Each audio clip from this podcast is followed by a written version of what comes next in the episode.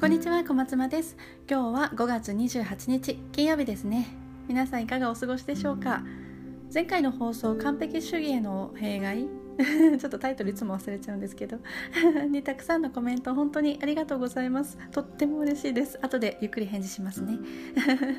なんかあのすごく一番嬉しかったのがやっぱり私だけじゃなかったんだなっていうふうに思えたことが、うん、ありがたいなっていうふうに思います。なんかこうですね自分にも同じような人が似ている方がいらっしゃ自分以外にもいらっしゃるんだなっていうふうに思うとあじゃあやっぱりみんなで一緒に頑張ろうっていうふうに思えますしそう焦らずですね一緒にポコポコちょっとずつですね。頑張っていきましょう。えっと今日はですね情報収集をする時に気をつけ気をつけるべきことっていうことをお話ししたいなというふうに思います。今本当にですねネット上にも、うん、いろんなところにでも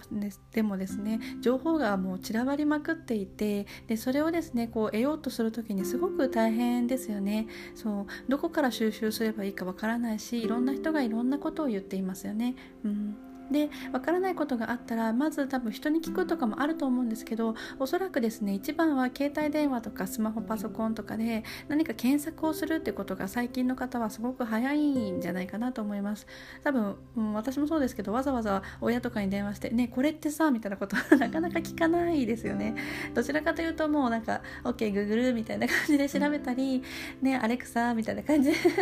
調べたりすることの方が多いんじゃないかなというふうに思います。でそんな時にはですねやっぱり、うん、自分が調べようと思ったことしか情報が入ってこないことが多いんですよね。そう。なので例えば知ろ知ろうともしなかったことに関してはやっぱりこうシャットアウトされてしまって自分の中の知識として定着しにくいのが今の現代の、うん、こう障害にあると思うんですよね。うん。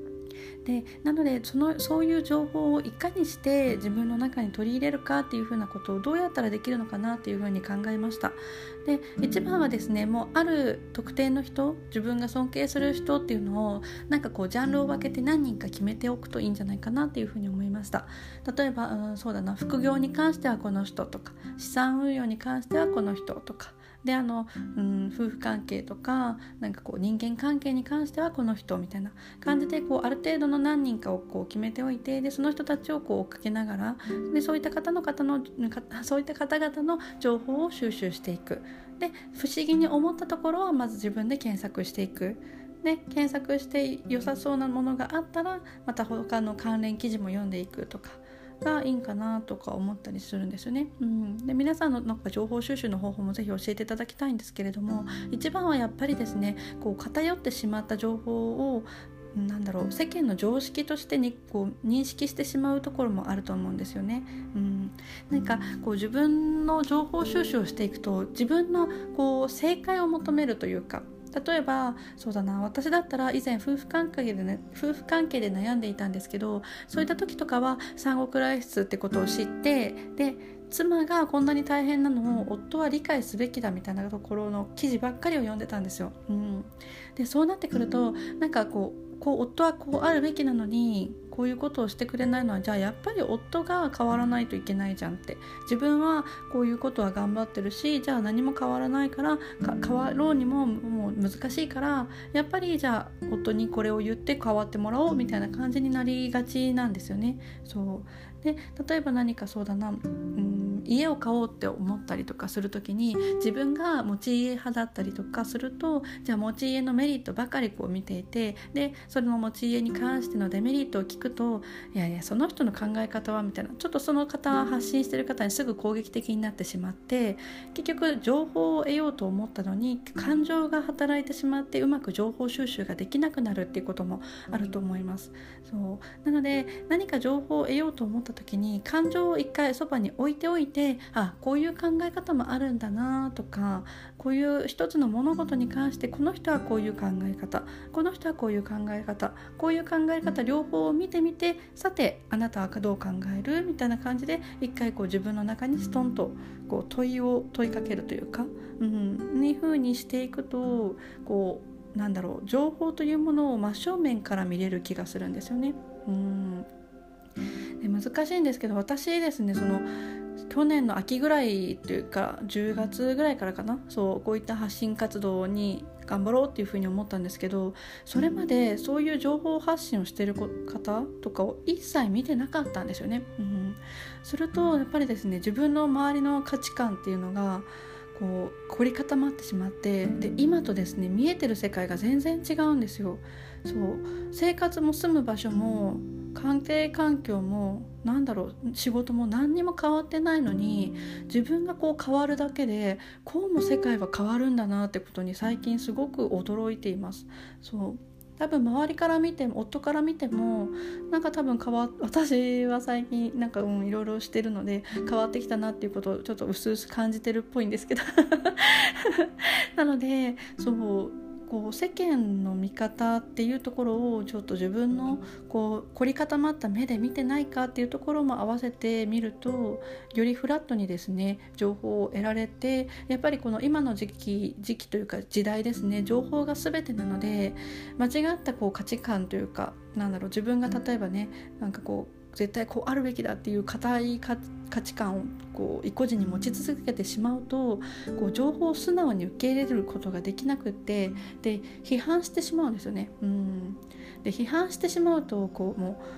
うなんだろうちゃんと情報として得ればいいものというか絶対に情報として知らなきゃいけないものっていうのが入ってこないんですよね。でそれってすごくもったいないなってうん思うんですよ。そう私以前ですね数年前夫に何だろうこれこれはあの君はすごく君とか言わないですけどね名前で呼ばれるけど そうなんかすごく得意だと思うからこういうことやってみなよみたいなこと言われたことがあるんですけどでその当時私はまだ上の子が、えーと、3歳で下の子が0歳の時で全然今より時間があったんですけどいやいやいやみたいなそういうことは私は本当に無理だからみたいなことを言っていてで夫も「あそうなんだね」みたいな感じで言われたりとか。であの下の子保育園どうしようかなって思った時にあの本なんでしょう市役所の方からあ在宅で働くとかいう方も最近増えてますよって言われた時になんかあへえでもそういうのって特別なスキルがある人だけでしょみたいなことを思っちゃってたんですよね。うん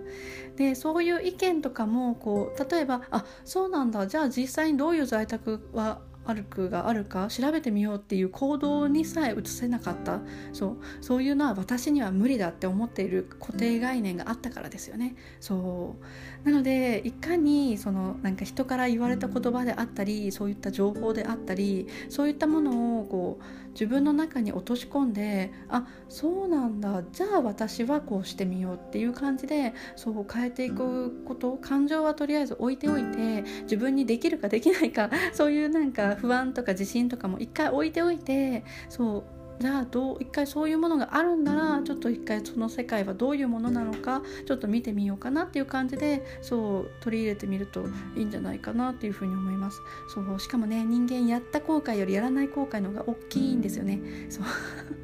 私本当にもうここうん何日間何日間何ヶ月間ですごく何回も思いました。あああの数年間前数年前に夫が言ってくれた時にこういった在宅ワーク始めてたら今頃はみたいな。そうもっとこんなねレッドオーシャンじゃない場所なんていっぱいあっただろうにその頃にこう怠慢した自分のツケが今回ってきてんだなーって 思いました。今ね SNS とかも全部もう難しいじゃないですか。そう何をするにも大変になってきてるんですけれども。なのでねですね是非あなたも後悔しないような人生を歩んでほしいって思うからこそこういった情報収集をする時に自分のこう意見に合致しないものであっても一回受け止めることが大切なんじゃないかなっていうふうに思います。ぜひですねあのなんかこういう調べ方いいですよとか おすすめあったら教えてください一緒に切磋琢磨して頑張っていくときっとですね23年後にはお互い素晴らしい人生を歩んでいてあの時頑張ってよかったねっていう風に言えるといいなって思うのであのやっぱり周りがね頑張ってると自分も頑張れろ頑張ろうという風に思えるので、うん、ぜひおすすめあったら教えてください。今日もですね今からお兄ちゃんたちをちょっと迎えに行ってその後買い物をしてという感じであっという間に一日が終わりそうなんですが気合を入れて頑張りたいと思います。いつも最後まで聞いてくださってありがとうございます。良い一日をお過ごしください。それではまた。